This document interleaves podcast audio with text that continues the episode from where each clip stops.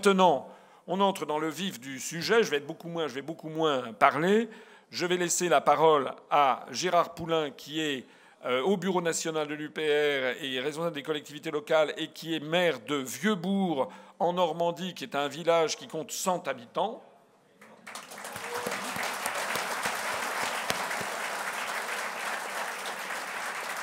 Et puis Frédéric Robert, qui est euh, à l'UPR, qui avait d'ailleurs euh, déchiré, coupé de façon spectaculaire sa carte de membre des Républicains, ça peut arriver à tout le monde, qui a, nous a rejoint à l'UPR,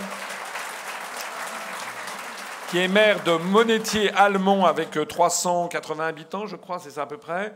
320. 320, oui, mais vous savez, on fait des petits. Hein. Oui, oui, on fait des petits. 320 habitants, d'ailleurs, vous n'y êtes pas pour rien, peut-être, non? Euh, C'est une honte.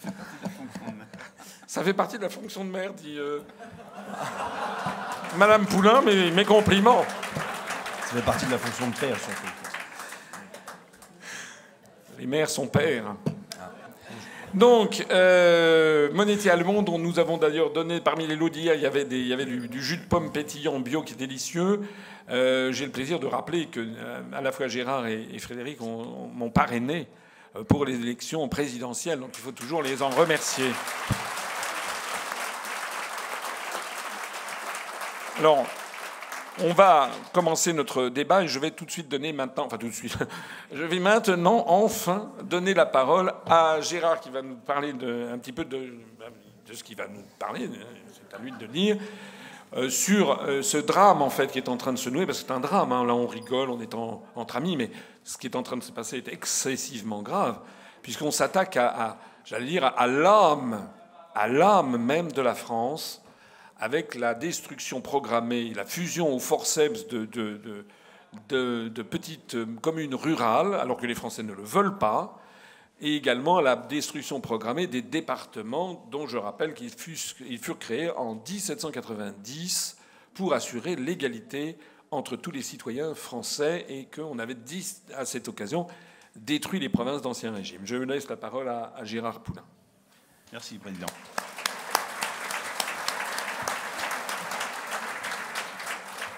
Bonjour à toutes, bonjour à tous. Je vois que vous êtes encore très nombreux ce matin, c'est encourageant. Alors je vais commencer par euh, planter un peu le décor en vous disant que euh, la, situation que nous vivons aujourd'hui euh, a été mise en place par deux lois qui sont très importantes auxquelles on n'a jamais demandé l'avis des, des élus. C'est la loi NOTRe et la loi MAPTAM. Alors, si vous allez fouiller un petit peu dans la loi NOTRe, vous verrez qu'en filigrane, il est écrit qu'on va vers la disparition totale des communes et des euh, départements. Parce que l'échelon, les échelons qui doivent exister, ce seraient les intercommunalités, les grandes régions de France, que M. Hollande a mis en place, et ensuite l'Union européenne. On n'aurait plus que ça. Voilà un petit peu la, configuration dont on nous décrit. Alors pourquoi je vous dis ça? C'est parce que euh, c'est une trajectoire qui est ourdie minutieusement par des aristocrates, euh, par l'aristocratie technocratique. Ça a été mis en forme par le gouvernement de Nicolas Sarkozy, peaufiné par celui de François Hollande, et le Parlement qui a voté les lois MAPTAM et loi NOTRe. Ne l'oublions pas. Appliquées avec gourmandise ou inconséquence, selon les députés, par le gouvernement d'Emmanuel Macron, dont certains membres, adeptes de la méthode Coué, s'échinent à dire, au risque de la provocation, que tout va bien entre le gouvernement et les associations d'élus. Ce qui, bien sûr, est entièrement faux. Alors pourquoi je, commençais par planter ce décor Parce qu'en en fait, euh, toutes ces lois, euh, la loi MAPTAM, c'est la loi euh, des, grands mots. La loi NOTRe, nouvelle organisation des territoires de la République, donc ça veut bien dire ce que ça veut dire. Et la loi MAPTAN, donc on va vers des grands ensembles. C'est la modernisation de l'action publique territoriale et d'affirmation des métropoles. Voilà, quand vous avez entendu ces deux mots, je crois que vous avez compris la situation. Alors, au niveau des communes, on force plus ou moins à faire euh, des communes nouvelles. On commence à voir d'ailleurs quelques problèmes à ce niveau-là, puisque j'ai rencontré hier un élu euh, des Vosges qui euh, euh, me disait qu'il y a une commune qui était entrée dans une commune nouvelle et puis qui aujourd'hui, elle a dû être forcée certainement, et aujourd'hui elle voudrait en sortir. Le problème, c'est quand on avait des fusions, des, fusions de communes ou des, communes qui, qui travaillaient ensemble, eh bien, il y avait une possibilité d'en sortir les jumelages, c'est ça, ou les, renforcements communes. Sauf que dans la, loi des, nouvelles communes, vous y entrez, mais vous ne pouvez pas en sortir. Il n'y a pas aucune possibilité. Donc cette commune qui doit être de mémoire, ça doit être Gérard Maire, je crois, qui, euh, je vois qu'il y a un collègue, voilà, qui cherche à en sortir en fait, mais elle est obligée de passer par le tribunal administratif, par, une, par un jugement en fait, et ce qui est assez compliqué. Alors euh, ils mettent en place donc ces nouvelles communes, euh, ce qui implique des choses, des, des, conséquences importantes au niveau de, chacun de vous, parce que les communes historiques disparaissent systématiquement. Le numéro INSEE de la commune est supprimé. À tel point que dans notre euh, département, le Calvados, il y a une commune nouvelle qui s'est formée auprès de Caen, avec, je crois, une dizaine de communes. Et dans la dizaine de communes, il y a une ville qui s'appelle Thury-Harcourt, dans laquelle devait y avoir une petite euh, maternité. Donc il y avait forcément des naissances et ainsi de suite. Euh, aujourd'hui, cette commune est devenue une commune nouvelle qui s'appelle la commune du Haume. Et euh, cette commune, le nom a été choisi, ils ont choisi le nom, enfin qu'importe. Et aujourd'hui, ils se rendent compte que les gens ont des difficultés pour obtenir des, des, des documents d'état civil parce que la commune de Turercourt ne figure plus. Eh oui. Donc ils doivent, d'ici la fin d'année, euh, procéder à un référendum pour pouvoir changer le nom de la commune, et qui deviendrait peut-être Turercourt le Home. Enfin, ils sont en train de, voir comment ils vont gagner ça. Mais euh, voilà, on en est là. Les aberrations de ces changements qui, en fait, ne sont pas mesurés. Ça, c'est pour les, communes nouvelles. Alors, la deuxième chose, c'est que on a obligation, euh, on nous force un peu la main, oui tant qu'on arrive dans les petites communes à gérer nos budgets et à monter nos budgets, ils n'ont pas tellement la main, ils ne peuvent pas tellement avoir de prise sur nous. Sauf que vous avez entendu parler euh, ces derniers temps qu'ils nous baissent nos dotations chaque année. Il y a encore 3 milliards qui vont être supprimés cette année. Ce qui fait que si on diminue nos, dotations, à un moment, on ne pourra plus rédiger nos budgets. Donc euh, ben là, le préfet nous dira, ben, écoutez, faites une commune nouvelle. Donc euh, voilà comment ça se passe un petit peu. Voilà, alors donc euh, moi j'ai une, petite commune qui a une centaine d'habitants, où euh, ben, je fais de la résistance, parce que je n'ai pas du tout envie de, que ma commune soit euh, fondue dans une commune nouvelle. Hein. Et un titre indicatif comme ça, le 9 mai, qui est la journée de l'Europe, je n'ai pas mis de drapeau européen, mais j'avais descendu mon drapeau et je l'ai mis en berne.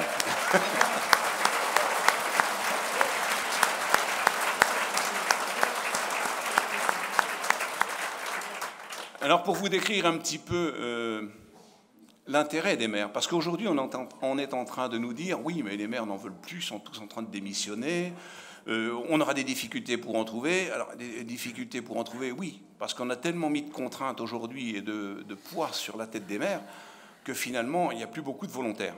Ça c'est un peu vrai. Alors je vais vous rassurer quand même.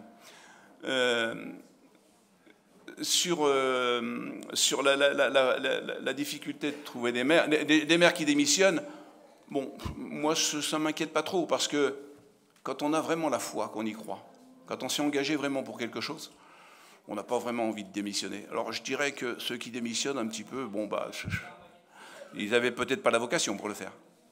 Hein, alors c'est peut-être pas plus mal.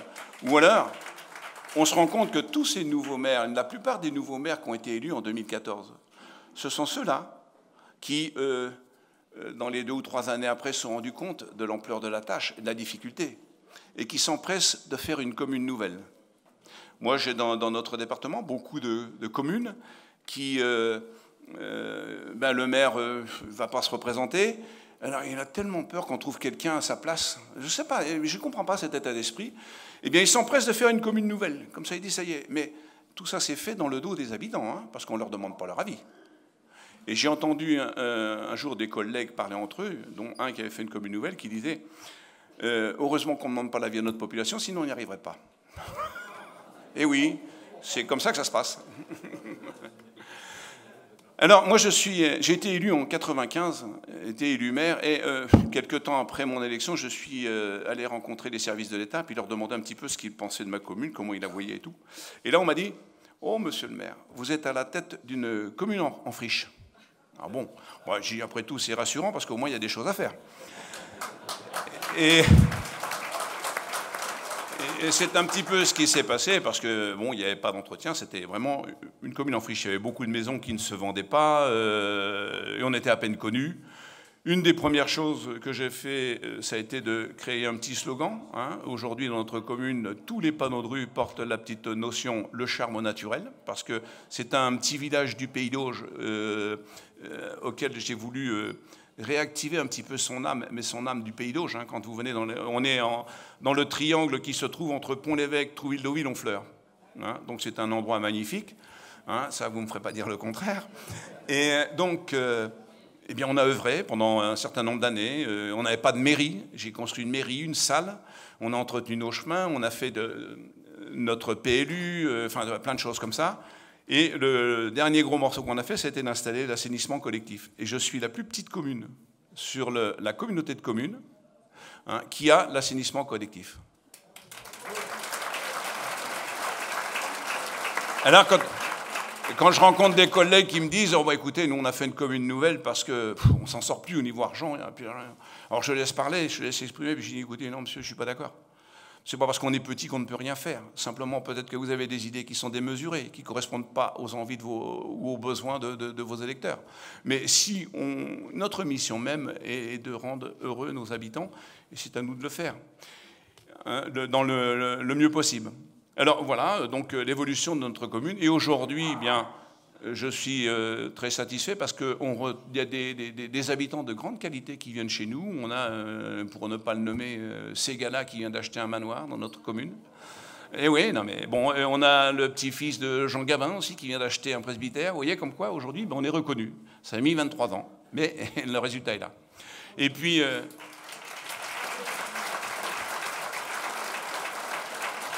Et comme j'attache beaucoup d'importance aussi à la qualité et à l'entretien de la commune, eh bien, la semaine dernière, euh, ça fait trois ans que je fais ce concours des villages fleuris du département, de moins de 1000 habitants, et j'ai obtenu le premier prix.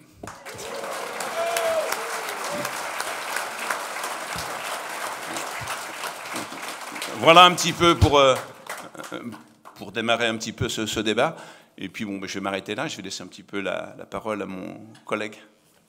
Merci beaucoup, euh, Gérard ce témoignage d'une commune, voilà, comme il y en a 36 000 en France, euh, qui sont des communes euh, héritées pour, souvent euh, de paroisses d'ancien régime. La ville de Vieuxbourg, on en parlait juste avant de démarrer, qui est le nom du village d'une centaine d'habitants dont Gérard Poulain assure la destinée en tant que premier magistrat, vient de. Ce sont les vétéroburgiens et les vétéroburgiennes, les habitants de Vieuxbourg non pas les hamburgers.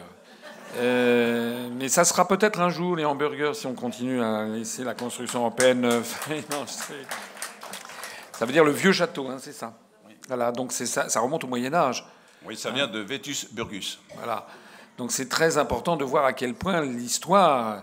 Vous savez que la France est l'un des pays au monde, peut-être le pays au monde, où il y a le rapport entre le nombre de personnes qui y sont enterrées et le nombre de vivants est le plus important au monde. C'est-à-dire que nous sommes un des pays où il y a euh, tellement de générations qui se sont succédées depuis l'homme de Cro-Magnon euh, que euh, on est, c'est très impressionnant. Il y a beaucoup de pays, par exemple, rien à voir avec les États-Unis, où il y a des habitants en nombre depuis, on peut dire, le XVIIIe siècle.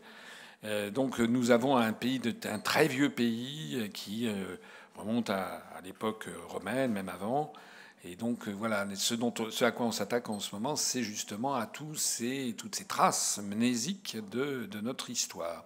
Notre, notre commune, euh, c'est un ancien fief.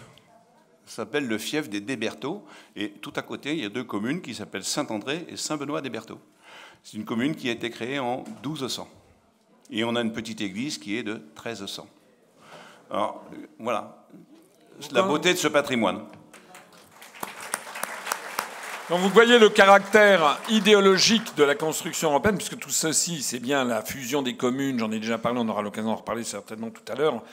Euh, tout ceci est imposé, ces fusions de communes, pour avoir la même granulométrie administrative, comme je le dis, euh, que les certains nombres de pays voisins ou que les États-Unis d'Amérique, avec des comtés qui remplaceraient nos petites communes.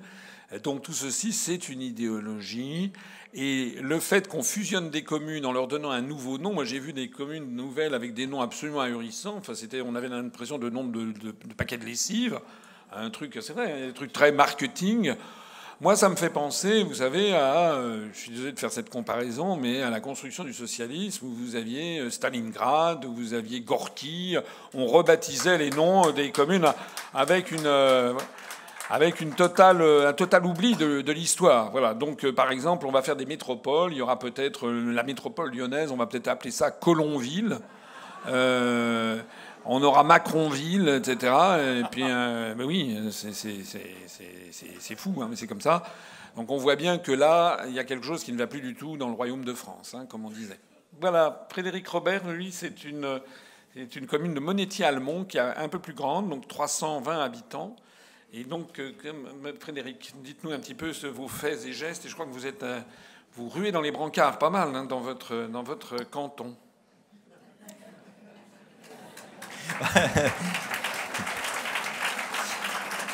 merci, euh, Président. Euh, merci à vous tous d'être là. Euh, oui, je rue dans les bancards. Je voudrais surtout dire, et c'est important de le dire, je vais bien.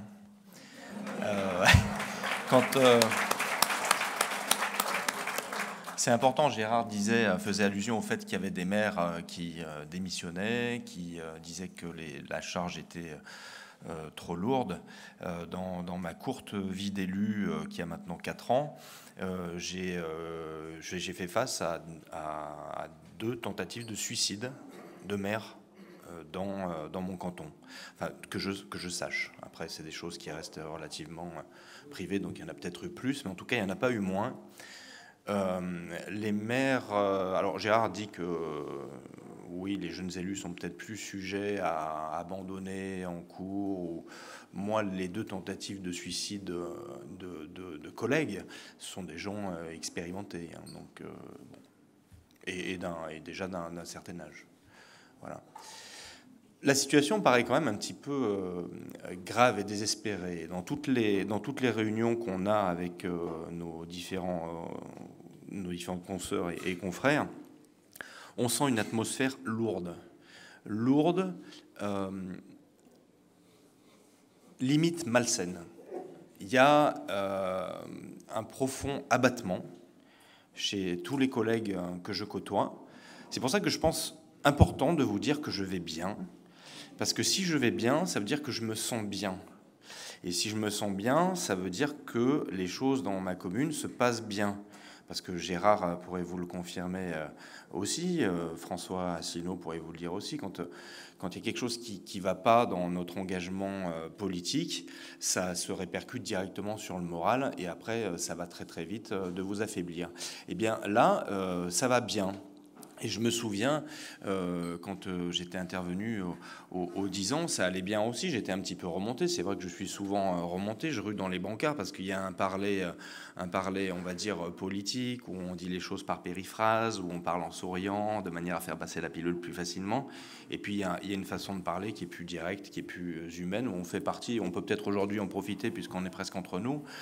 Euh, de, faire part d'un ressenti humain euh, plus direct et puis d'expliquer un peu la prise euh, qu'a cette aventure politique de gestion d'une commune sur la vie d'un individu.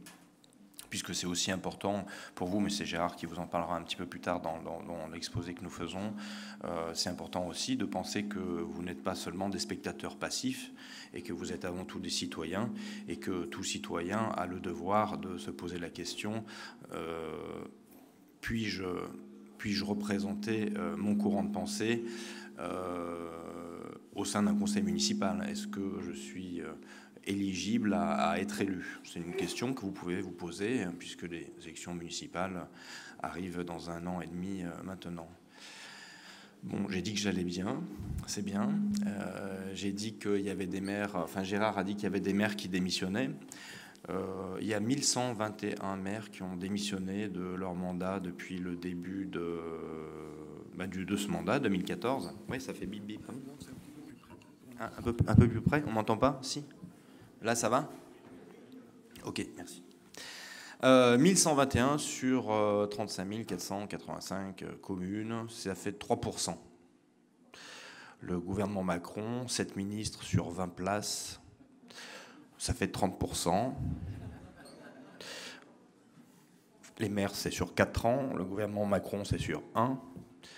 On peut donc dire que, vous faites le calcul François, enfin, les maires sont quand même beaucoup plus résistants que euh, les ministres.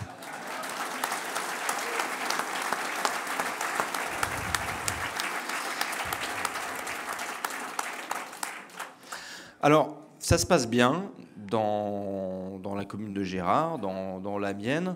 Euh, je, me demande toujours, je me pose des questions à chaque fois que je me retrouve à côté de, François Asselineau et quand je l'écoute parler. Hier, j'étais présent aux conférences, c'est quand même d'un niveau euh, assez élevé. Et je me dis toujours, mais est-ce que quelle est ma place euh, Quelle est ma place ici? Qu'est-ce que je qu'est-ce que je fais? Et en fait, pourquoi je suis euh, François Asselineau? Euh, et, tout à l'heure, pendant qu'il parlait, je souriais parce que bah, à chaque fois, ça me fait la même chose parce que quand il parle, après, je sais pourquoi je suis là. On a, on a, on a la. Et vous l'avez, vous l'avez peut-être certainement tous. Cette filiation, alors spirituelle, ce serait peut-être un peu fort, mais technique, ça lui ferait peut-être plus plaisir, je ne sais pas.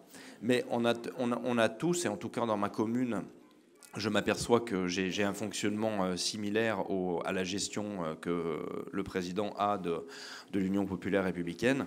Euh, il disait que c'était son bébé. C'est vrai que personnellement aussi, je suis très investi dans ma commune et en tout cas, j'essaie d'aller jusqu'au vraiment au fond des choses et jusqu'au bout de la mission qui m'a été confiée. Je sais que les gens me font confiance et je, fais tout ce que je peux pour bah, me donner à fond, hein, tout simplement, qui est plus de que j'incarne vraiment la, fonction. Et puis il gère, euh, il gère tout ça très près. Il est très près de ses sous. Je suis très très près de mes sous aussi, comme quoi finalement c'est pas forcément la peine de faire l'école nationale d'administration pour être près de ses sous. Ouais, je sais, mais c'est ça n'est pas, forcément à l'ENA qu'on apprend à être près de ses sous. Hein. Je pense d'abord c'est D'abord, c'est un problème, euh, c'est un problème génétique. Voilà. Il y a des gens qui naissent euh, naturellement euh, économes et d'autres qui naissent naturellement dispendieux. mais je dirais que c'est plutôt peut-être le passage à l'inspection générale des finances et puis à HEC. Mais je crois que c'est fondamentalement un problème de personnalité. Il y a des gens qui gèrent bien tout autour de vous. Vous avez, tout le monde sait très bien qu'il y a des il y a des, pères de, gestion de bons pères de famille, comme on disait dans le droit, euh, qu'on dit encore d'ailleurs, je crois. Il y a des gens qui gèrent bien leur budget, et puis d'autres qui le gèrent mal. Il n'y a pas besoin d'avoir fait des études extraordinaires. pour ça, euh, voilà, c'est simplement mais aussi beaucoup de bon sens. Et actuellement, comme je rappelais ce que j'ai dit hier, euh, le problème c'est que le bon sens a déserté les allées du pouvoir dans tous les, dans tous les grands partis politiques. Ici, on a deux hommes de bon sens. Et vous êtes de bon sens puisque vous êtes ici. Voilà. Trois. Alors, euh, c'est vrai, être près de ses sous, enfin, c'est surtout savoir que ce ne sont pas nos sous, en fait, euh, c'est l'argent des gens. Et euh, c'est pour ça, voilà. C'est pour ça qu'on y fait tellement attention. Et puis, j'ai personnellement très très peu envie de recourir à l'emprunt bancaire. du coup, bah, tout ce qu'on fait depuis 4 ans a nécessité 0 euro d'emprunt. Et on. Et donc on a un petit peu d'avance en, trésorerie, ce qui fait que, par exemple, on vient de refaire, euh, on vient de, faire pour 48 000 euros de dépenses, euh, on, a, mis, on a refait des, travaux de, voirie, et sur les 48 000 euros de dépenses, on a 19 000 qui ont été subventionnés par le conseil départemental, et euh, le reste, eh ben, on a pu l'avancer, on va parler communément cash, on peut dire, on l'a voilà, mis sur la table donc je suis content. Je reviens euh, sur le... Parce qu'il y a beaucoup de gens qui m'ont écrit en me disant c'est magnifique, cette gestion euh, euh, formidable, vous êtes arrivé dans un village endetté et puis maintenant tout va bien, il n'y a plus de dettes, il n'y a plus... Non, non, non, attention. On peut, faire des excédents budgétaires en continuant à être endetté. Mais on peut être endetté en payant les traites des crédits mensuels et annuels, tout en faisant un excédent budgétaire. Il eût été inquiétant euh, de ne pas pouvoir rembourser euh, les crédits et de ne pas faire d'excédent budgétaire. je donne un petit peu petit peu d'air, un petit peu de verre à l'avenir de, de, la commune. Donc je suis content. Au-delà de la description euh, de l'ambiance euh, communale, et euh, d'ailleurs elle est bonne, on va ouvrir dans sept jours une maison d'assistante maternelle, le bar-restaurant vous salue, Christine et Arnaud vous saluent, les habitants vous saluent, on attend même François Asselineau qui va venir manger au bar-resto le 10 novembre, avant de donner une conférence sur les origines cachées de la construction européenne euh, dans la petite ville, euh, dans le petit village du Poète à côté de chez nous. Donc on est très très content de le, revoir sur nos terres. Oui, je serai, c'est pour ceux qui. N'oubliez jamais, je fais une petite incident, d'aller voir toujours le programme hein, sur notre agenda qui est sur le site. On annonce aussi ça sur les réseaux sociaux, mais euh, voyez tout ça régulièrement parce que là, je vais reprendre mon bâton de pèlerin. Je suis allé en Calédonie ou au Japon, mais maintenant je reviens en France et je vais tout au long des mois qui viennent circuler énormément en France. Hein. Donc si vous avez des projets de conférences, si vous souhaitez me voir venir m'installer chez vous, euh, euh, prendre mes aises dans votre salle de bain, eh bien vous euh, contactez Yavar qu'on a présenté tout à l'heure, qui est encore en doit être au bar ou je ne sais pas où, et qui, gère, mon agenda et notamment les conférences. Et effectivement, Frédéric a raison. Alors le 3 novembre, je suis à Châteauroux, donc pas très très très loin d'ici. Et donc le 9 et le 10 novembre, je suis en région PACA. Hein. Et il y a j'en parlais le 9 décembre, je serai, je ferai une conférence spéciale qui s'appellera euh, Que reste-t-il du gaullisme que je ferai à, dans la salle municipale de Colombelles et deux églises.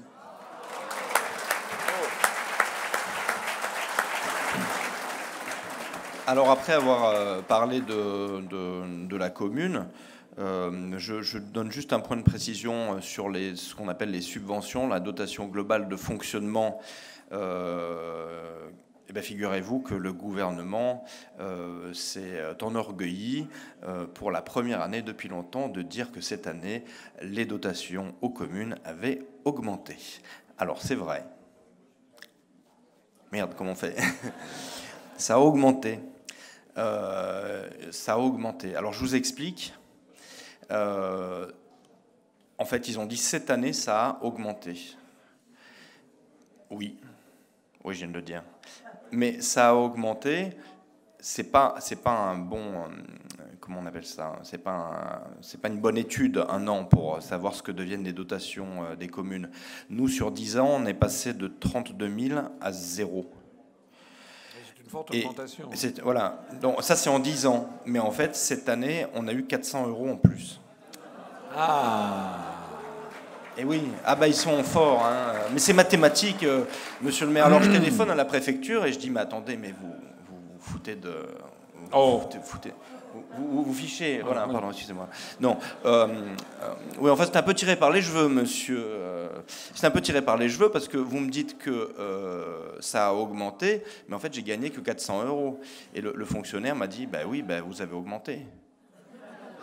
Ah, mais qu'est-ce que vous voulez dire Bon, je dis d'accord, bah alors écoutez, euh, alors monsieur X, bah écoutez monsieur X, qu'on fait, euh, c'est que moi, votre salaire de 2000 euros, je vais le passer à 40 euros. Et puis l'année d'après, je, je, le passerai à 45 euros. Et puis quand euh, voilà, ça aura augmenté aussi. Alors là, il a éclaté de rire. Le problème, c'est que nous, ça nous fait pas rire. Quoi.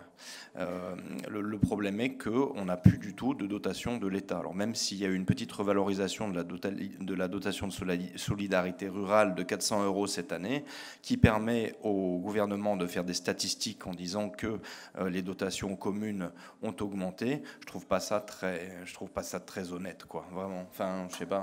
Gérard, euh, ça t'est arrivé aussi. Et puis. Je voudrais, euh, je voudrais parler, je vous disais qu'il y a quelque chose de, malsain qui est en train de s'insinuer, peut-être pour faire une liaison avec euh, ce dont François voulait qu'on parle. C'est que j'ai l'impression maintenant euh, qu'il y a une concurrence ou une, une, mise en concurrence, en compétition des différentes collectivités territoriales. Je m'explique.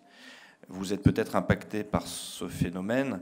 La pression fiscale à travers la taxe foncière cette année, en tout cas sur notre département, est devenue insoutenable.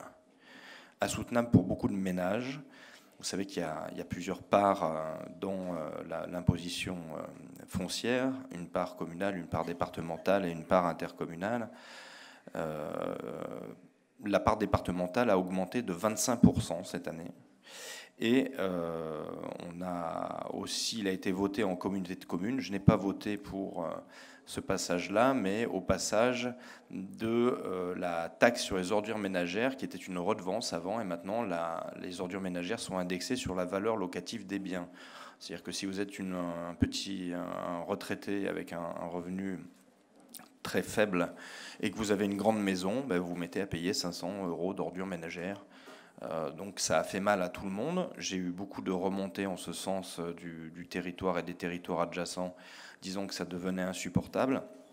Et souvenez-vous, récemment dans l'actualité, quelqu'un avait fait remarquer, je crois que c'est le président André Léniel euh, de l'Association des maires de France, le vice-président, qui avait fait remarquer que l'État se permettait d'ajouter une ligne sur la feuille de la taxe d'habitation ou la, feuille de foncier, je crois, en disant si vous payez plus cette année, c'est à cause de telle collectivité qui a augmenté son taux.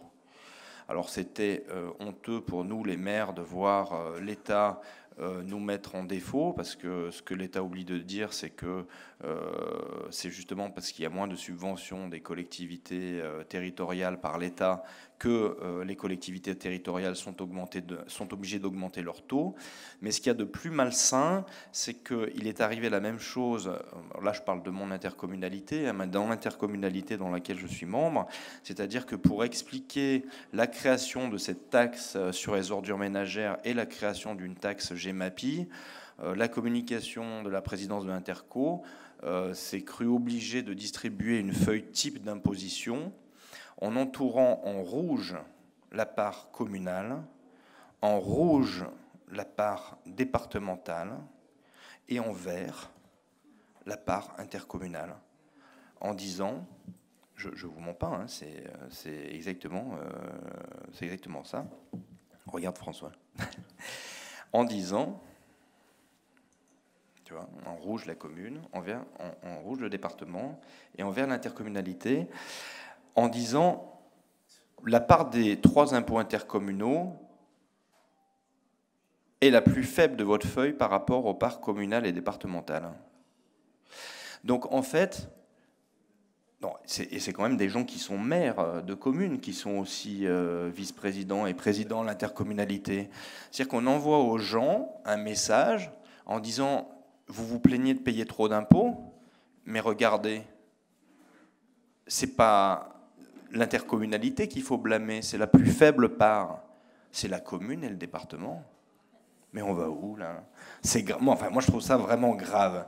Je trouve ça vraiment grave, surtout que c'est malhonnête, euh, puisque euh, ces impôts sont des impôts nouvellement créés. C'est-à-dire qu'ils viennent s'additionner aux parts communales et intercommunales. Donc euh, c'est ceux qui arrivent en dernier qui remettent en question l'existence de structures qui ont 200 ans d'existence. Et je crois que ça participe d'une peine qu'a l'intercommunalité à trouver sa justification d'exister, en tout cas pour l'instant. Dans la mesure où on lui a transféré des compétences régaliennes qui appartenaient aux communes, la gestion des ordures ménagères, et d'autres euh, compétences. Euh, alors c'est vrai qu'ils n'apportent pas une grande plus-value euh, aux habitants qui ne voient pas vraiment quel est le service rendu à la population nouvellement par la création de l'intercommunalité. Le problème, c'est qu'au fur et à mesure que l'on va continuer à appliquer la loi NOTRe, à transférer les compétences euh, qui étaient dévolues aux communes vers l'intercommunalité, petit à petit, nous allons vider euh, de leur sens et de leur fonction première les communes et les transférer à l'intercommunalité. Mais d'ici, par exemple, deux ans, quand euh, la compétence PLU va être transférée euh, à l'intercommunalité. Puis quand l'eau va ou devrait être transférée euh, pour les agglos en 2020 et pour les comités de communes en 2026, dernier recours, Gérard vous en parlera tout à l'heure, quand il n'y aura plus rien dans la commune et quand l'intercommunalité se remettra à faire cette publicité en disant regardez qui vous coûte le plus cher, les gens vont se retourner vers le maire et vont dire, mais effectivement, la commune nous coûte cher. Pourquoi est-ce qu'il faudrait continuer à payer des impôts communaux alors que ceux de l'intercommunalité sont quasiment aussi élevés, voire peut-être un peu moins? Pourquoi continuer à avoir des communes? Moi, je pense que la vraie remise en question des communes, si elle doit avoir lieu, aura lieu par ce biais-là que, par exemple, en 71, la loi Marcelin faisait qu'on proposait de faire des communes déléguées, puis ensuite la loi Nôtre s'est mise à, enfin la loi Voinet s'est mise à faire des communes nouvelles. Euh, comment euh, comment, comment est-ce qu'ils peuvent Parce que François dit que la fusion des communes se fait au forceps. Gérard euh, dit aussi que ça se fait dans le dos des habitants. Oui, c'est vrai que quand ça se fait, ça se fait comme ça. mais si les communes, si les maires résistent et continuent à résister à ne, pouvoir, à ne, pas, ne vouloir fusionner, parce que finalement, la proportion des communes qui fusionnent est très très faible par rapport à la quantité de communes qui est en France, et, donc ça ne va pas assez vite pour l'application de cette loi nôtre. Hein, ça va pas assez vite. Alors comment ils font? Ben, ils arrêtent de vous nourrir. Donc ils arrêtent de vous donner de l'argent dans un premier temps. Et puis si ça va pas assez, ils coupent les subventions au département. Le département est obligé d'augmenter ses prélèvements dans la part, euh, dans la part départementale de la taxe euh, foncière. La pression fiscale augmente. Donc si ce n'est pas du propre élan de, rationalité des maires de vouloir fusionner, c'est la population bientôt qui va leur faire comprendre qu'il faut qu'ils s'en aillent. Et oui, et le, risque, il, est là. Le risque, il est que ce soit les populations elles-mêmes qui demandent la disparition des départements, la disparition des communes. Euh, et, le, danger, il me semble qu'il est là. Je voudrais vous parler aussi euh, de, ce déficit euh, aigu qui devient chronique en service public. Euh, c'est assez, assez complexe, hein. franchement, et je suis content d'être maire pour. Euh, enfin, j'ai vraiment la chance d'être maire de ce village et ça, me donne la possibilité de comprendre énormément de choses. Et, euh, et j'envie d'ailleurs ceux qui en comprennent encore plus. le, service public, il est en train d'être démantelé, c'est une réalité. vous avez des, des, hauts fonctionnaires qui se déplacent sur le territoire. Hein. Par exemple, l'exemple que je vais prendre, c'est la, fonction, euh, enfin, la DGFIP, les, finances publiques. Vous avez des, donc des chefs, hein, ce qu'on appelle un, directeur départemental euh, de la DDFIP, qui se déplace, euh, qui fait sa carrière donc de, secteur en secteur, comme beaucoup de fonctionnaires font et euh, tous les deux ans, tous les trois ans, ils changent de place. Et alors des fois, ils changent de place euh, parce qu'on leur dit de changer de place comme ça.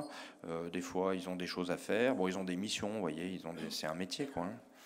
Et ce qui se passe, c'est que en 2018, le programme national de réforme, 2017 ou 2018, il y a des choses qui changent un peu, puisque maintenant ils sont définis par un nom de code qui s'appelle des managers, ça s'appelle managers publics, donc ils sont identifiés comme étant des managers publics, c'est marqué texto, hein, page 106 ou 109, je ne sais plus. Et euh, ce programme national de réforme les désigne comme, comme, comme étant euh, habilités à conduire eux-mêmes la réforme de l'administration, la suppression des agences et la suppression du personnel afférent. C'est-à-dire que ce sont des véritables RH, en fait, hein, qui se déplacent dans euh, la fonction publique et qui sont là pour euh, faire des coupes sombres dans euh, la masse de fonctionnaires. Alors le problème, c'est que bah, eux-mêmes euh, se cachent derrière la décision du ministre. Donc euh, là, par exemple, ils ont, ils ont voulu euh, fermer une trésorerie sur notre territoire, une trésorerie qui rend quand même des services pour les, pour les personnes qui ont besoin de, de renseignements, pour se faire aider, pour remplir les impôts et tout. Et sous prétexte, un prétexte qui est bien fondé, on va dire quand même, qui est celui de la dématérialisation, vous savez que de plus en plus de tâches sont automatisées, euh, les gens euh, sont remplacés par des ordinateurs, par la facilité de faire les déclarations sur Internet et tout. Donc euh, au bout d'un moment, bah, ils doivent penser qu'il y a du personnel en trop et des sites en trop. Et donc, ils ont voulu fermer la trésorerie. Alors, le directeur de la DDFIP a dit Ah oui, mais alors moi, ce n'est pas moi qui prends la décision en dernier recours, c'est le ministre. Moi, je ne fais que faire ce qu'on me demande et, signaler quel point a plus ou moins d'intérêt. Donc en fait, il a identifié un site et ensuite il va voir le ministre et le ministre donne l'aval. Seulement, dans le PNR, euh, il n'y a pas marqué ça, hein. il y a marqué que c'est eux qui gèrent euh, eux-mêmes euh, la fermeture des sites et, voilà, il n'y a pas besoin que ce soit, enfin, si, il faut que ce soit entérimé par le ministre, mais je veux dire, la décision, c'est eux qui la prennent et ils ont toute liberté de la prendre. Et quand je lui ai lu ça en réunion euh, devant tous les autres maires qui étaient rassemblés et que j'ai dit mais je comprends pas parce que dans le programme national de réforme c'est pas ce qui a marqué. Ben là il était bien embêté. Et je voudrais simplement que, enfin, envoyer un message général. Je, sais que les fonctionnaires font euh, leur travail et qu'on serait bien content si on était au pouvoir aussi qu'ils fassent ce qu'on leur dit de faire. Euh, je, sens quand même ces, derniers temps euh, qu'ils le font. C'est aux fonctionnaires qui bougent sur le territoire, ils font ce qu'on leur demande de faire. Après, il y a le personnel qui réside dans le territoire, les fonctionnaires qui habitent dans le territoire, qui sont originaires du territoire, et qui sont obligés de faire ce que celui qui n'est pas du territoire vient et dit qu'il faut faire. Mais ils savent très bien que c'est contre l'intérêt de leur territoire. Et les syndicats de ces fonctionnaires-là sont vent debout contre ce qui est en train de se passer. Il ne faudrait pas qu'il y ait une dichotomie entre ce que vous vivez, vous, à titre individuel, et ce que vivent ces fonctionnaires aussi, qui sont euh, un des maillons essentiels des rouages de notre pays. Euh, j'aimerais attirer votre attention sur la, la, nécessaire union et la, bonne compréhension de l'entente entre ce que c'est qu'un fonctionnaire territorial, un élu et puis derrière le citoyen. Et c'est ce, euh, ce, triumvirat qui, gagne à tous les coups. Et, c'est François, vous voyez, c'est vous les citoyens, euh, c'est nous les élus que vous avez élus qui sont là pour vous défendre, et c'est quelqu'un dont c'est le métier de gérer la technique de manière à porter l'impulsion de la volonté euh, politique du citoyen à travers l'élu. Et c'est ça le trio gagnant. C'est ça le trio gagnant euh, de la République. Je veux simplement, je ne prendrai pas plus de temps après. Euh, voilà, je vous laisse la parole. Je voudrais simplement dire que François sait certainement quoi je parle, de la, de, la, de la voie descendante. Tu sais, la voie descendante dans les services? Ça fait une cascade, l'ordre part d'en haut et arrive jusqu'en bas. Et la voie descendante, elle est crainte tout le monde tremble devant la voie descendante. Le problème, c'est qu'il n'y a, plus qu'une voie descendante. C'est la voie descendante pour tout le monde. C'est la voie descendante, évidemment, pour les citoyens. C'est la voie descendante pour les élus. C'est la voie descendante pour les fonctionnaires. C'est la voie descendante pour les hauts fonctionnaires. Mais ce n'est pas une république, ça. C'est pas une république, la voie descendante. La force de la république, justement, c'est la voie ascendante. C'est exactement l'inverse. La, la voie républicaine, c'est la voie qui fait que l'élu la voie républicaine, c'est ce qui fait que l'élu porte la volonté de la population qui l'élit et que le technocrate ou le technicien est là pour faire en sorte que techniquement ce soit appliqué. Ce n'est plus ce qui est en train de se passer. Et je vous dis, les gens commencent à en avoir marre. S'il faut leur expliquer ce qui est en train de se passer, on peut leur expliquer. Alors, moi, moi je, vous donne l'exemple, parce que c'est ce que je vis. Ne focalisez pas forcément sur cet exemple, mais ce directeur des, finances publiques, il, me dit oui, mais enfin, quand vous serez élu, vous serez content que nous on applique aussi, on fait juste ce qu'on dit d'appliquer. Et puis qu'on applique, je vous rappelle quand même, Monsieur le Maire, qu'on est dans une démocratie et que ce qu'on me demande de faire, c'est parce que vous avez voté pour des représentants politiques qui nous disent de faire ce que vous vouliez faire. Mais c'est là où ça marche pas. C'est là où ça ne marche pas, parce que tout ce qui est en train de nous retomber dessus, c'est pas ce qu'on veut. C'est pas vous, discutez maintenant, vous voyez bien les députés, plus personne ne sait qui sont les députés. Les maires, oui, les maires, oui, parce qu'ils sont élus directement. Les députés, on ne sait plus qui c'est. Les ministres, ça arrive, ça vient de la société civile, on ne sait plus. Parce qu'en fait, on s'en fout. Ces gens-là sont interchangeables. Ils ne sont plus là à l'heure actuelle pour porter la volonté du peuple. Et le problème grave qui existe, c'est ça. Et c'est tout le problème de ce qu'explique depuis plus d'une décennie François Asselineau, c'est qu'en fait, tout maintenant vient d'en haut. Tout vient d'en haut, il n'y a plus aucune remontée d'informations. Et, devant, et devant, cette absence de fonctionnement euh, de la voie ascendante, moi je sens quand même, je sens qu'il y a plus qu'une grogne qui est en train de s'installer. Et l'avantage de l'UPR, c'est de bien nous faire focaliser sur l'origine du non-fonctionnement de cette voie ascendante et de continuer, et je trouve que c'est courageux, et ça sera de plus en plus courageux, à continuer à vouloir lui donner une dimension politique de, de bataille pour qu'on puisse récupérer notre démocratie. Et c'est vrai, plus ça va, plus je me rends compte que François Sino est le seul. Vous savez, quand, c'est quand même fort ce qu'il dit, parce que euh, pour quelqu'un qui n'a pas compris tout ça, c'est un peu fort quand François il dit c'est une dictature qui ne dit pas son nom. Oh, une dictature qui ne dit pas son nom. Bah ouais. C'est, ça. C'est le, le, le truc, c'est que en fait François, François Asselineau, il, il c'est justement parce qu'il a, bon, bah, il a cette intelligence, et puis bon, bah, il a fait des études pour ça, et puis s'il n'était pas si intelligent, il n'aurait pas pu faire ces études-là non plus. Donc on peut rendre grâce à. Hein à la génétique, oui, si vous voulez. Faut pas aller trop loin, là, attention, pas trop de génétique non plus. Mais. Il dit toujours les choses en avance, en avance sur, personnellement la la compréhension que je fais par la suite. Parce que les premières fois où j'ai entendu dire c'est une dictature qui ne dit pas son nom, j'ai dit oh putain, dis donc, euh, où est-ce que ça nous emmène tout ça? Mais en fait, ça nous emmène nulle part, on y est déjà. Et le, problème est là, c'est que l'UPR, hier, il y avait Emmanuel Todd qui cherchait, il disait je me demande toujours euh, qui sont les gens de l'UPR. Ben, les gens de l'UPR, c'est des gens qui ne sont pas fermés à comprendre ce qui se passe. C'est des gens qui ne sont pas fermés à échanger avec leurs prochains euh, sur ce qui se passe et qui ont une sacrée longueur d'avance dans la compréhension réelle, sortie de toute la publicité et euh, du gavage médiatique qui est fait sur le temps, le temps, le temps qu'il fait aujourd'hui, euh, euh, le prix de l'essence, euh, le ci, le ça, c'est des gens qui ont envie de comprendre et qui ont envie de creuser, qui ont envie de comprendre le pourquoi. Et c'est vrai que ça fait, ça, peut être ravageur pour le kidam qui se met à comprendre le pourquoi. Et il se met à accepter du coup que le président d'un mouvement politique dise que nous sommes dans une dictature qui ne dit pas son nom. Mais je vous assure, je ne vais pas être plus long.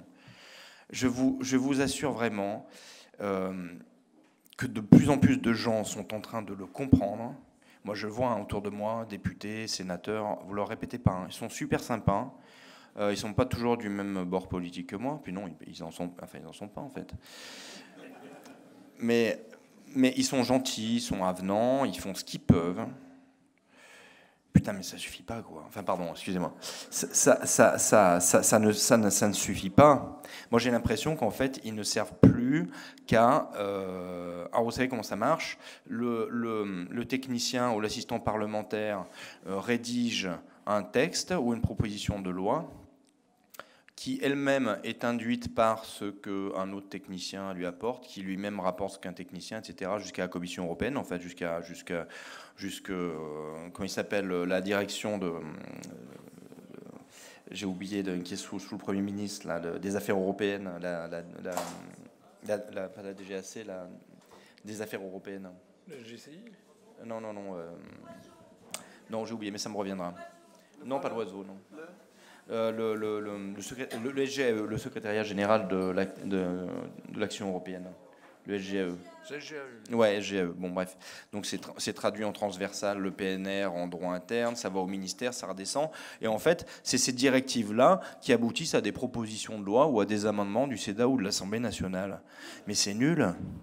Enfin, ça, ressemble plus du tout. Euh, c'est même pas, c'est même pas nul. C'est dangereux. C'est plus du tout ce pour quoi on est fait. Parce que moi, en tant que citoyen, comment je la rêve euh, ma France? Mais je la rêve que euh, n'importe qui dans le village va venir me faire une suggestion sur ce qu'on devrait faire. Et puis après, en concertation avec les autres membres du conseil municipal, eh ben, on va essayer de trouver un moyen de, le faire. Et puis on va utiliser le fonctionnaire, par exemple la secrétaire de la mairie, pour monter un dossier. Et puis après, on va s'appuyer sur le département. Et puis après, ça remonte, on regarde avec la préfecture, on demande des sous à la préfecture et tout, et puis on fait notre projet, et comme ça, tout le monde est content. Mais ça, marche encore un tout petit peu comme ça pour les, pour les projets à la marge, mais ça marche plus sur l'organisation de la société et sur la volonté qu'on a tous de construire un, monde qui nous entoure à, l'image de nos aspirations ou à l'image de...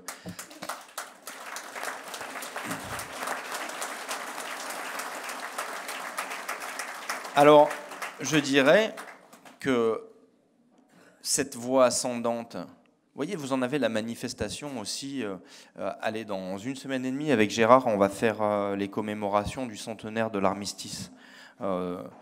Et alors, euh, on se retrouve devant le monument aux morts, et puis on lit un, texte euh, disant que oh, quand même cette folie meurtrière, euh, c'est fou, hein, vous avez vu, regardez tous les gens qui sont morts là.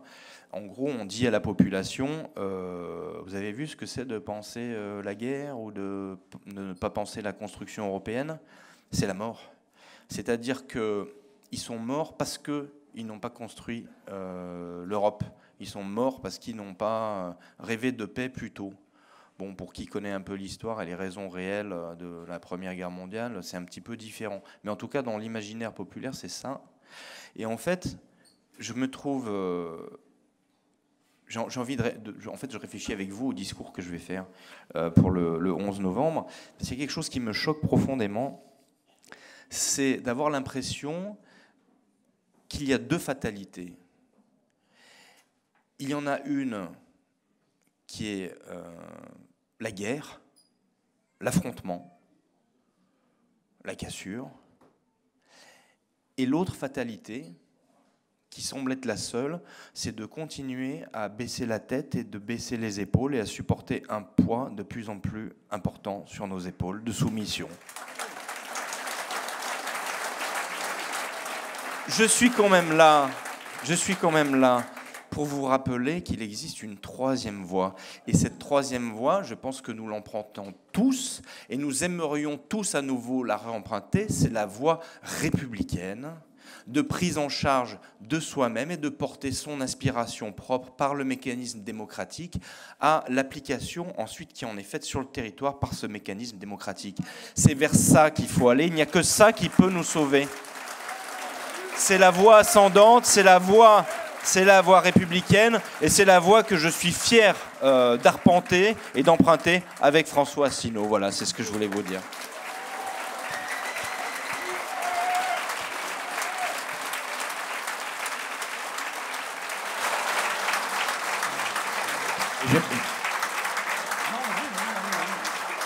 À condition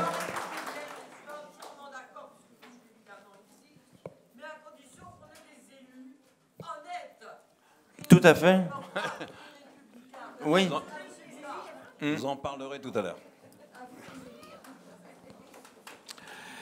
Merci, euh, merci beaucoup euh, pour tout ce témoignage qui a un petit peu débordé par rapport à notre sujet d'aujourd'hui. Euh, mais je trouve que c'était important effectivement de, de, revenir, de reposer ça dans, un juste, dans une juste perspective euh, parce que euh, ce que vient de dire Frédéric, en fait, j'y songeais pendant qu'il en parlait, c'est finalement une des raisons essentielles pour lesquelles j'ai créé notre mouvement politique, puisque ce que j'ai pu constater quand j'étais en cabinet ministériel, c'est que les différents ministres que j'ai servis, en fait, il y avait jamais, jamais, ils ne disaient, mais il faut faire ça parce que j'ai été élu pour ça. C'est absolument jamais. Une fois, on a l'impression en fait que les élections sont devenues une espèce de concours télévisuel. Pour ce faire, il faut, c'est un mauvais moment à passer. Euh, on est obligé de faire des risettes, de dire n'importe quoi aux électeurs pour se faire élire. Puis une fois que les flonflons du deuxième tour sont achevés, on passe aux choses sérieuses. les choses sérieuses consistent à appliquer ce qui a déjà été décidé ailleurs et par d'autres, et à se conformer aux souhaits d'une petite oligarchie. Et j'en donnerai deux exemples extrêmement concrets. Lorsque vous avez un nouveau gouvernement qui arrive et des nouveaux ministres qui prennent leurs fonctions, un nouveau ministre, il prend ses fonctions, il arrive, il y a une cérémonie de passation de pouvoir avec le prédécesseur, qui est accompagné de petits fours et de, de de champagne, les gens sont contents. Puis après, le ministre s'installe, il, nomme son directeur de cabinet, il nomme les membres de son cabinet. Il s'installe dans son bureau et il trouve sur son bureau un paquet comme ça de dossiers qui lui ont été préparés par les administrations qui sont sous son contrôle, qui sont désormais sous son contrôle, et qui lui indiquent tout ce qu'il a à faire. C'est-à-dire, déjà, ça commence par l'agenda.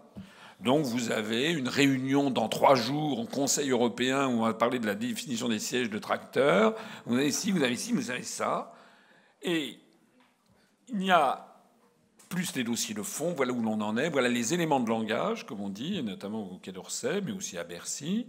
Voilà ce qu'il va falloir dire à vos interlocuteurs.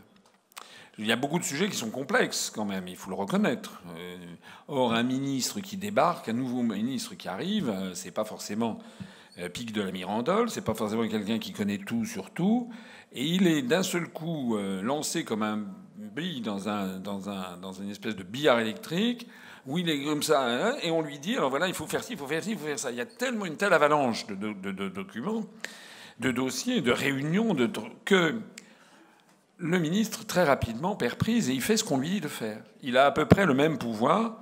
J'ai souvent pris cette métaphore d'un commandant de bord d'Air France ou de, ou de Japan Airlines qui euh, euh, a le vol Paris-Tokyo. Bon, ben, il, fait Paris-Tokyo. Il ne vous emmène pas à l'île Maurice parce que c'est son truc. Hein. on lui a dit voilà la marche à suivre. Donc ça c'est le premier point qui est que très très très vite les ministres disparaissent dans une espèce d'anonymat, c'est-à-dire qu'il n'y a plus du tout d'impulsion. Or, le ministre, normalement, devrait avoir été nommé là pour faire valoir une politique qui aurait été choisie par la population. Et c'est pas du tout ça. Il est là pour se conformer à ce qui est attendu de lui. Un deuxième élément d'appréciation, c'est que moi j'ai souvent vu des ministres qui voient défiler chez eux des très grands patrons, euh, qui demandent une audience, alors comme c'est Monsieur X, Madame Y, même Monsieur Z, qui est de tel ou tel, euh, donc, et qui viennent et qui disent voilà, il faut faire ci, il faut faire ça, il y, a, il y a tel contrat à obtenir, il y a ci ou ça, et donc les ministres se mettent spontanément au service. Je ne dis pas qu'il ne faut pas le faire, je ne dis pas qu'il ne faut pas aider quelques grands patrons, bien sûr, dans la compétition internationale, mais on a l'impression qu'il n'y a plus que ça. Entre Bruxelles, d'une part, et puis euh, les, exigences des marchés financiers que l'on fait valoir par, l'intermédiaire. Si jamais vous faites ça, il y aura les marchés financiers. Marchés financiers, on a toujours l'impression que c'est la dame au camélia qui est au bord de l'évanouissement dès que vous euh, lâchez une flatulence. Donc, euh, le ministre est là. Alors, on a eu l'invention du mot d'ailleurs de populisme. Moi, lorsque les gens parlent de populisme, je dis mais quel est la définition que vous donnez à populisme par rapport à la définition que vous donnez à démocratie et par rapport à la définition que vous donnez à démagogie? Moi, j'aimerais bien, vous savez ce que disait Confucius en moins 500 avant Jésus-Christ. Euh, alors, ça s'appelle la rectification des noms hein, pour la pensée philosophique chinoise, pensée philosophico-politique. Donc, euh, il a un disciple qui s'appelle Tse Lou qui lui dit, c'est dans le 15e chapitre des Analectes de Confucius, il y a le disciple qui lui dit, mais maître, à quoi, à quoi consacreriez-vous votre premier soin si vous étiez nommé pour charger, pour, être, euh, pour faire les, pour mener les, affaires du prince de Wu? On est pendant la période des royaumes combattants. Euh, donc une période de la Chine où il y a plusieurs royaumes qui se combattent. Et, donc le, principal disciple de Confucius lui dit, si vous étiez nommé en fait chef du gouvernement du prince de Wu, à quoi consacreriez-vous votre première tâche? Et Confucius lui répond à donner à chaque chose son vrai nom. Alors Tselou lui dit comment ça que ça veut dire ça Vous perdez loin du vous vous égarez loin du but, maître lui répond son disciple. Et Confucius le rabote en lui disant qu'est-ce que tu es rustre? Si on n'a pas les bons noms, enfin je synthétise, mais si on n'a pas les bons mots, les bons noms pour désigner quelque chose, eh bien on ne peut pas avoir de bonne politique. Donc la première chose qu'il faudrait demander, euh, on aura l'occasion certainement d'y revenir, c'est qu'est-ce que c'est que le populisme? C'est un truc, euh, on ne parlait pas de populisme il y a 30 ans. C'est un mot qui est devenu désormais partout. Et en fait, je ne comprends pas très bien la différence qu'il y a entre démocratie et populisme, plus exactement, je la comprends. Euh, populisme, c'est lorsque le peuple pense mal. C'est-à-dire lorsque, lorsque vous avez des responsables politiques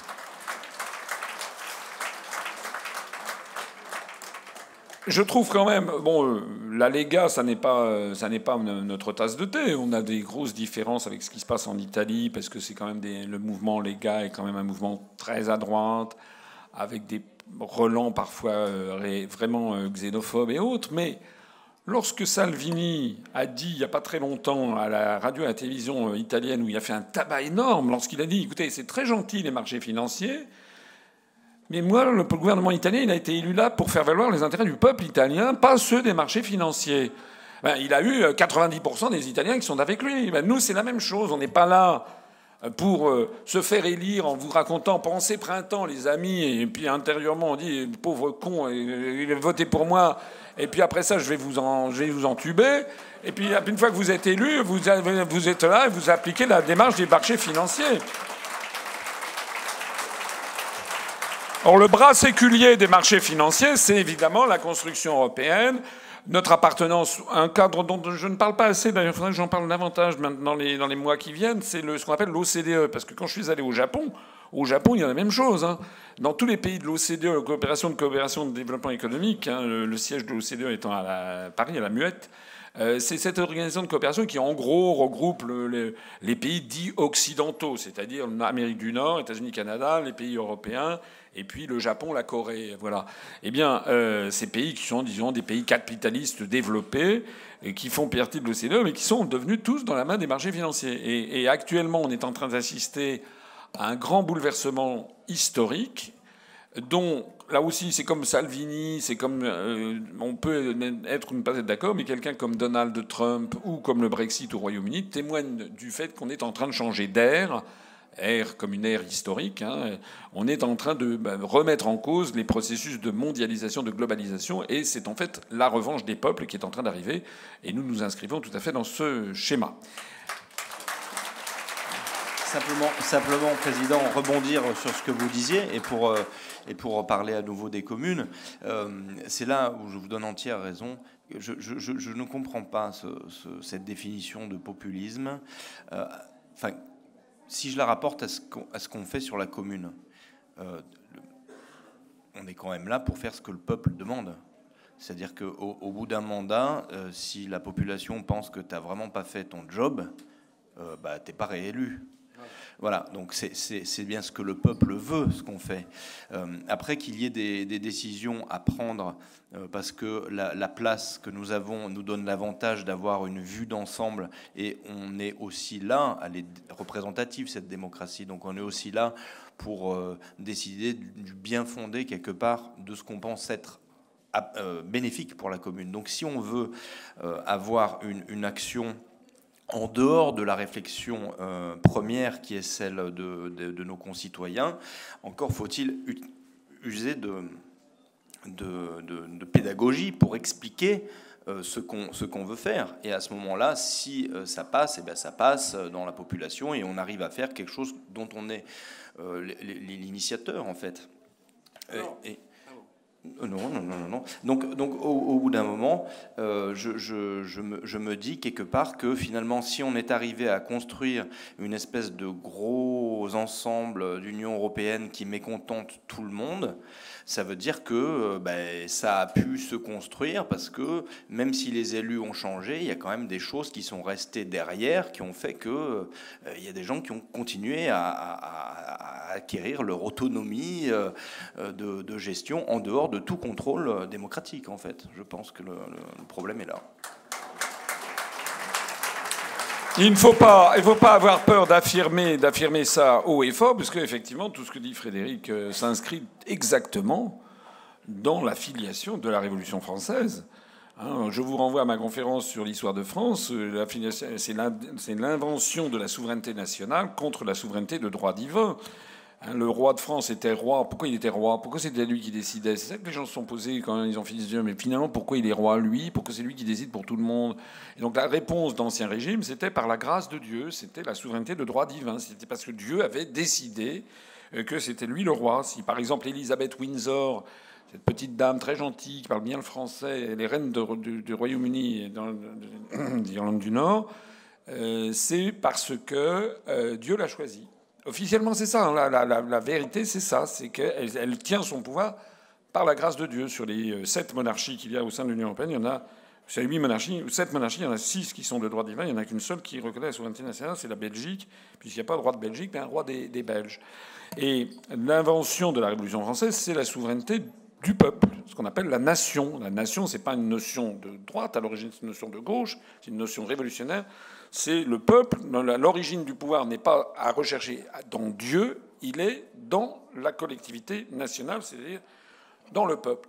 Et donc il ne faut jamais euh, se laisser intimider par ça, parce qu'actuellement on est revenu à une souveraineté non plus de droit divin, mais de droit des marchés financiers. Hein, maintenant, l'origine du pouvoir, ce sont les marchés financiers. C'est une oligarchie qui a pris le pouvoir et qui prétend que ce sont les grands, euh, les grands conglomérats industriels et financiers, par l'intermédiaire des marchés financiers, dont les bras séculiers juridiques sont euh, les contraintes de l'OCDE, les traités européens pour ce qui concerne les pays d'Europe, et que c'est c'est de là que vient le pouvoir, et donc les élections sont devenues un peu des rites, des rites procéduraux, hein, comme je sais pas, comme, comme je sais pas un Sing Sing dans la vallée du Sépic en Papouasie-Nouvelle-Guinée. Donc euh, on est là en fait pendant, on s'excite pendant pendant deux, deux, trois mois, puis une fois que les flonflons sont retombés, on repasse aux vraies, aux vraies choses, c'est-à-dire on donne le pouvoir. Rappelez-vous toujours, là aussi, il y a une, conférence que j'avais faite qui, mérite d'être revue, qui s'appelle Où est passée la Constitution? Euh, Où est passée la République? Nous avons une Constitution qui est notre loi suprême, qui ne souffre normalement, qui ne devrait souffrir absolument aucune ambiguïté. Pendant que Frédéric parlait, j'ai reconsulté ça sur, euh, sur, mon, sur Internet je rappelle que le titre premier de notre Constitution s'appelle De la souveraineté. Donc les gens qui disent souverainisme comme si on était des vieilles lunes, le titre premier c'est de la souveraineté. Et l'article 2 précise la langue de la République est le français. Accessoirement, ça n'est pas le corse ni euh, le brozonec. L'emblème national est le drapeau tricolore bleu, blanc, rouge. Donc accessoirement, il n'y a pas de drapeau bleu aux étoiles ça n'existe pas dans la Constitution. L'hymne national est la Marseillaise, c'est la raison pour laquelle d'ailleurs nous l'avons euh, entonné hier soir à l'issue euh, de notre journée.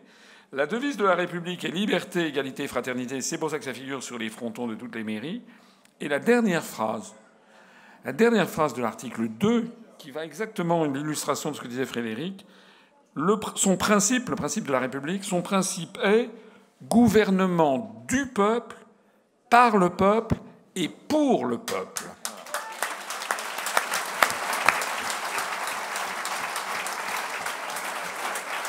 L'article 3 précise que la souveraineté nationale appartient au peuple, qu'il exerce par ses représentants et par la voie du référendum.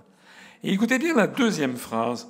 Aucune section du peuple ni aucun individu ne peut s'en attribuer l'exercice.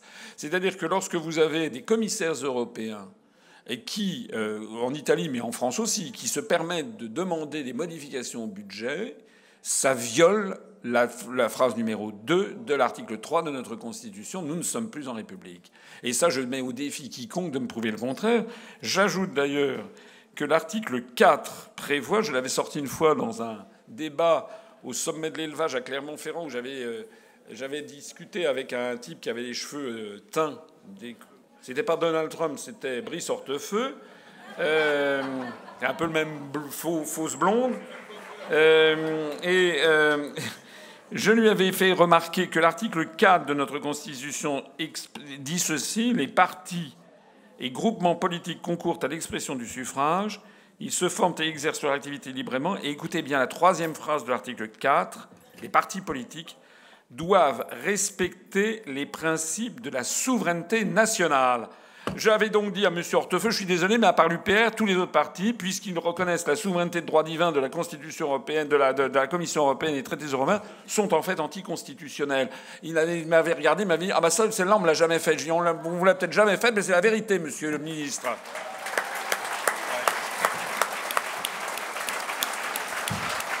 Alors, on a un peu dévié, mais ça fait quand même du bien de rappeler les fondamentaux. Je redonne la parole à Gérard, euh, Poulain pour poursuivre sur notre débat, qui est quand même tout à fait, passionnant, je crois. Merci, Président. Et euh, merci ce que tu as dit, Frédéric. Je, je suis tout à fait d'accord avec ce que tu as dit. Bon, ça a été un petit peu plus politique. Je vais rentrer maintenant dans une partie un petit peu plus technique parce que j'ai rencontré pas mal de gens lors de, cette université et il y avait un peu cette demande qu'on parle un peu sur les élections municipales. Donc je vais en dire quelques mots. simplement, je voudrais rappeler, pour corroborer ce que disait Frédéric tout à l'heure, euh, nous avons à peu près 70-80% des députés de La République en marche qui ne savent pas comment fonctionne une commune. Ces gens-là votent les lois. Mais je trouve que c'est très grave. Dans notre département, nous avons euh, aujourd'hui, on assiste à la fermeture. Je vois chez nous à Pont-l'Évêque, la trésorerie va fermer au 1er janvier 2019. Et euh, il y a des préfectures aussi, des sous-préfectures qui sont en train de fermer, dont une chez nous, ça doit être Bayeux, qui est sur le point de fermer. Alors tout ça, c'est pour euh, corroborer ce que disait Frédéric, qu'en fait, la République, l'État se retire un peu de partout. Donc êtes, on est livré à nous-mêmes. Regardez, euh, citer quelque chose qui va vous faire plaisir, parce que je crois qu'il y en a plusieurs qui ont été confrontés à cela. Euh, quand il s'agit de changer de voiture et de refaire ou changer une carte grise, les difficultés qu'on peut rencontrer maintenant. Alors je vous laisse réfléchir un peu là-dessus. Je vais revenir un petit peu sur la, mission euh, des maires. Pourquoi on a autant d'émissions Et après, je vous expliquerai un petit peu comment faire pour ne pas se décourager et s'orienter vers les municipales. Alors, la mission du maire, je vous l'ai dit tout à l'heure, c'était de, pourvoir euh, au bonheur de son peuple et de sa population et de, euh, son bien-être, sa façon de vivre, et, voilà. Euh, moi, dans ma commune, je n'ai pas augmenté les impôts pendant 8-9 ans. alors, bon, il n'y a pas vraiment de gloria ça. Enfin, sachant que, comme le disait Frédéric, il y a des nouveaux impôts qui ont été créés au niveau des intercoms.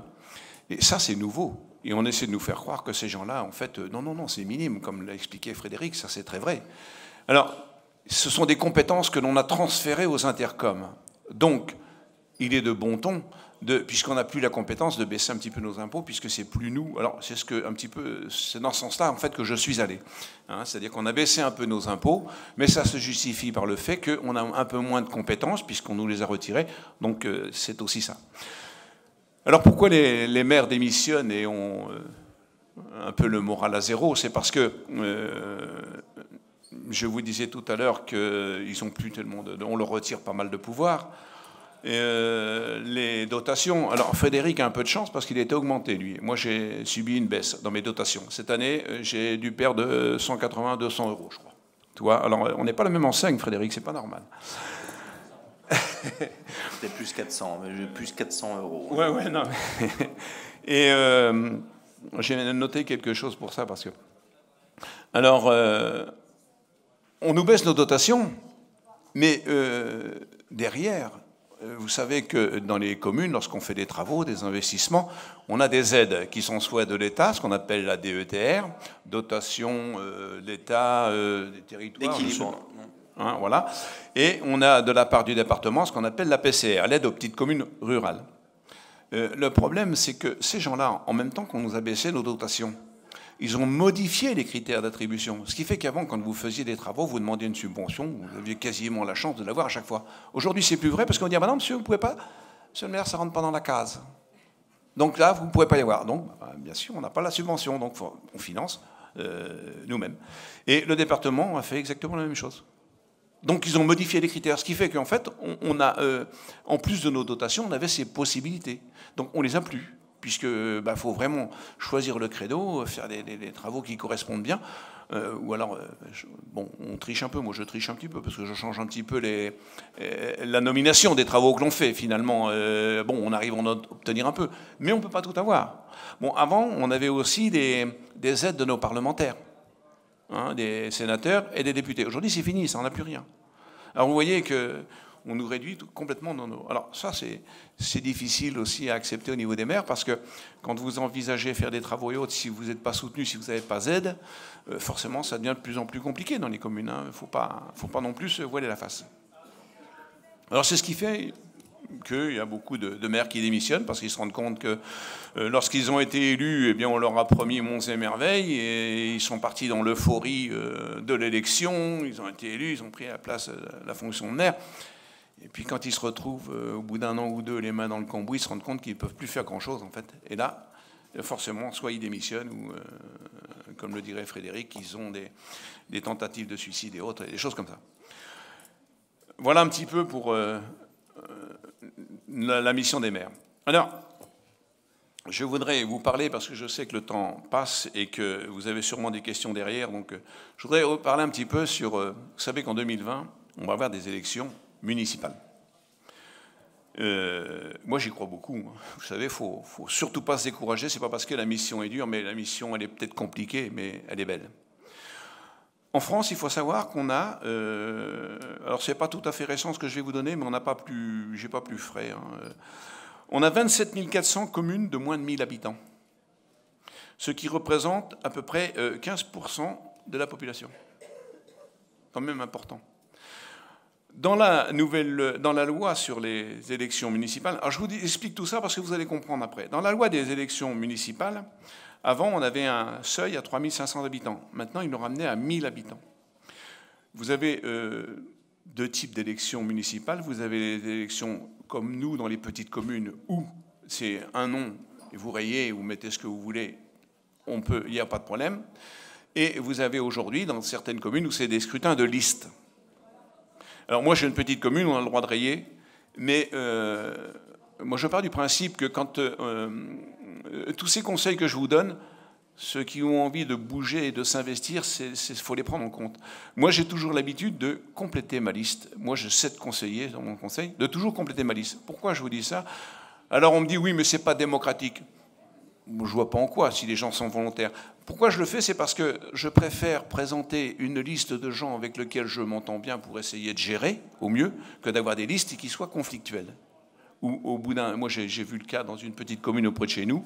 Ils ont été obligés de refaire le conseil municipal parce que ça a démissionné à plusieurs fois. Ils ont recomplété leur conseil et puis là, le maire a complètement démissionné. Ils ont tout refait. Alors, si c'est ça, c'est un mandat de perdu. Vous faites rien. Donc, vaut mieux partir avec une équipe qui s'entend, où on est censé pouvoir travailler ensemble pour pouvoir évoluer. Hein. Alors, moi, je présente toujours une liste complète. Maintenant, les gens ont la liberté de rayer. Voilà, ça, c'est pas un problème. Par contre, dans les euh, communes au-delà de 1000 habitants, vous avez la parité qui est obligatoire, homme-femme. Nous, on ne l'a pas encore. Euh, mais bon, dans les petites communes, c'est un peu compliqué. Et euh, dans les listes au-delà de 3500 habitants, vous avez systématiquement, vous avez, systématiquement une, un scrutin de liste. C'est-à-dire que vous ne pouvez pas rayer. Vous ne pouvez pas changer, vous êtes obligé, vous avez plusieurs listes, vous avez une, la liste A, la liste B, vous ne pouvez pas rien changer. C'est avec la parité. Et vous avez dessus un fléchage pour les gens, pour les, élus qui iront à l'intercom. Alors que nous, dans nos petites communes, généralement, il n'y a que le maire et on n'a le droit qu'à une place au niveau de l'intercom. Donc c'est généralement le maire qui y va ou son adjoint en suppléant. Enfin bon, c'est souvent comme ça que ça se passe voilà euh, un petit peu comment ça se, passe pour les, comment ça va se passer pour les élections municipales. Je vais juste euh, voilà. compléter, euh, compléter ce qu'a dit Gérard. je pense que si effectivement vous pouvez avoir des, des, difficultés à essayer de mettre en relation votre appartenance à un parti politique et euh, à l'existence connexe de la volonté que vous aviez tous ici de vouloir participer à un effort constructif d'un objectif d'ensemble. Alors ce que je vous conseillerais aussi, je pense que dans l'investissement euh, municipal, ce qui gagne, et euh, j'en parlais tout à l'heure, c'est de s'investir pour les gens, pour son village, euh, pour, pour, la France, en fait, hein, pour, pour, la République, donc pour le fonctionnement général de la démocratie. Soyez animés de ces principes. N'y allez que si vous êtes convaincu d'avoir ces principes gravés en vous. N'allez pas au municipal défendre une idéologie. Défendez la conviction sereine que l'expression à travers vous du courant républicain démocratique sera vainqueur il faut partir comme ça. les gens vont vous reconnaître de toute façon. Un citoyen lambda qui ne s'intéresse pas à la politique ni aux affaires municipales est toujours interloqué quand il voit quelqu'un euh, être animé par, euh, par la chose publique, désintéressé. L'abord qu'on doit avoir dans l'intérêt de la chose publique doit être un abord désintéressé, il doit être absent de calcul, souvenez-vous toujours que ce qui vous fait ne plus pouvoir sentir euh, tous ces représentants politiques qui euh, manient à longueur de journée la langue de bois et qui vous roulent dans la farine depuis des décennies, euh, on, sait reconnaître tout ça. C'est pas ce qu'on a envie d'entendre de la bouche de quelqu'un qui vient se présenter pour demander votre voix et votre soutien au municipal. Allez-y avec un vrai projet, avec une, avec une, vraie idée. Je vous dis simplement le fait de, d'y aller avec une conscience pure et un, voilà, moi je pense qu'il faut y aller comme ça. Après que les gens euh, s'aperçoivent par la suite euh, que vous êtes UPR et que vous soutenez euh, François Asselineau, qu'importe. Vous voyez ce que je veux dire? Ça, fera d'autant plus réfléchir après par, par la suite peut-être. personnellement, quand je me suis présenté au municipal, je ne connaissais pas encore François Asselineau. Hein.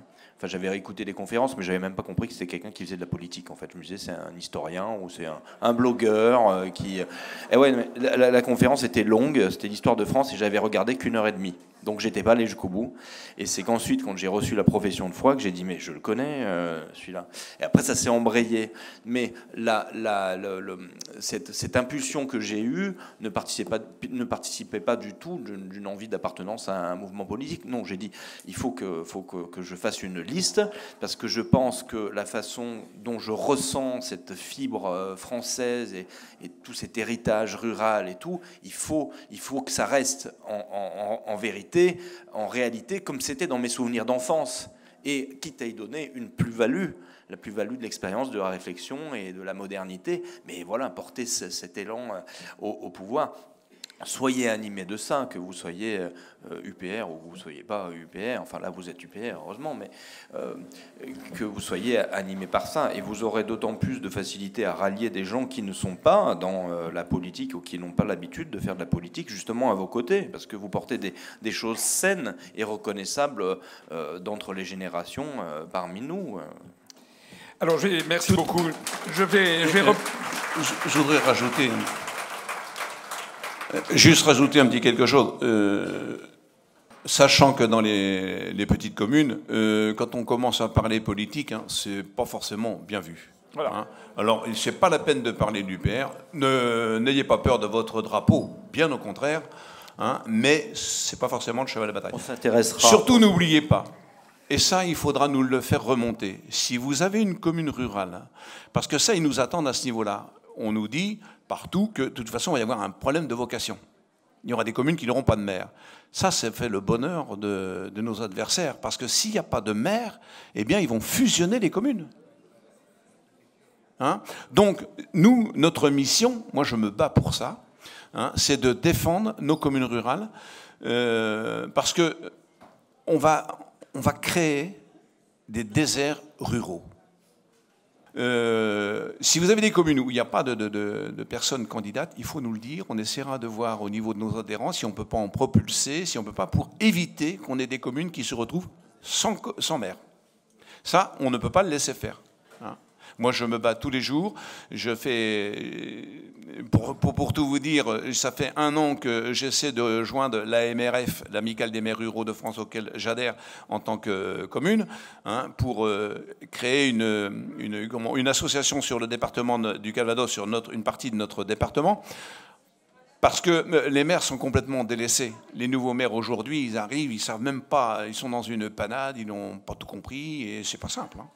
Bon, il y a quand même pas mal de choses à apprendre. Alors, le, but de cette association, euh, c'est de venir en aide, les aider lorsqu'ils ont une difficulté, les éclairer, euh, comment prendre la bonne décision, parce que des fois on est un peu perdu. Moi je me rappelle quand j'ai été élu en 95, c'était au mois de juin, puisque c'était l'année de l'élection de Jacques Chirac. Au mois de septembre, j'ai un promoteur qui avait euh, envisagé faire un lotissement sur la commune. Il a, malheureusement, ça s'est terminé au tribunal administratif, je ne l'ai pas su. Et je n'ai pas pu acheter les terrains. Il y avait 8 euh, hectares de terrain à acheter. Le problème aujourd'hui, c'est qu'on va en faire un lotissement, mais c'est une propriété privée. C'est un, un investisseur privé qui a les terres. Si j'avais été averti suffisamment tôt, eh bien, on a des possibilités au niveau de nos communes de faire acheter par des établissements publics. J'aurais fait acheter les terrains qui ont été vendus une bouchée de pain. Hein. Ça a été vendu euh, quatre fois rien. Et à partir d'aujourd'hui, je serai propriétaire de ces terrains au niveau commune. Et ça, c'est important parce que ces terrains-là, aujourd'hui, sont euh, privés. C'est un investisseur privé. On est en train de, le transformer. On va faire un lotissement, puisqu'on a 30 parcelles à construire sur cette euh, surface-là. Mais euh, on ne maîtrise pas l'avancement parce que forcément, on n'a pas les, j'ai, foncière. quand c'est un investisseur privé, eh bien, il va à sa cadence. Tandis que nous, en tant que maire, on n'a pas forcément l'argent pour le faire, mais on peut déléguer à des, à des sociétés spéciales qui peuvent le faire et qui avancent beaucoup plus vite. Alors c'est pour ça, vous voyez, une mauvaise information, que je, une information que je n'ai pas eue au bon moment, ce qui fait que voilà, je suis passé à côté de, choses comme ça. Alors c'est pour ça donc cette association, euh, j'ai réussi. On a une réunion euh, demain soir d'ailleurs à ça. J'ai convoqué une centaine de maires, on en attend une cinquantaine, pour arriver à mettre en place cette association. C'est l'amicale des maires ruraux de France, qui est une très très bonne association pour nous venir en aide, contrairement à l'AMRF, hein, je veux pas, hein, l'AMF, qui est une amicale nationale qui... Euh, gère surtout les intercoms, les grandes villes, les choses comme ça, mais les petites communes rurales, on s'en moque un peu. Alors, c'est pour justement éviter la mise en place de tous ces déserts dont on veut nous imposer. Merci. Je, rappelle, je, rappelle que, je rappelle que dans le programme présidentiel de 2017, j'avais été le seul des 11 candidats à prévoir, à dire qu'il fallait donner un coup d'arrêt aux fusions de communes et à avoir pris l'engagement que toute fusion de communes devrait obtenir l'aval des populations concernées consultées par référendum. J'étais le seul candidat à l'avoir proposé. Je vous on aurait pu encore avoir mis live. Il faut vraiment qu'on laisse la, salle vide à 13h dans 25 minutes. On va fermer la boutique dans quelques minutes. Je voudrais vous remercier toutes et tous pour la qualité, encore une fois, de ces débats et des questions qui ont été posées, pour la qualité de l'écoute. Merci. Vous avez maintenant, je pense que vous pouvez repartir gonflé à bloc dans tous les coins de France et de Navarre pour faire valoir tous les développements futurs et à venir de l'Union populaire républicaine. Merci à toutes et à tous. On vous attend pour le déjeuner. Vive la République et vive la France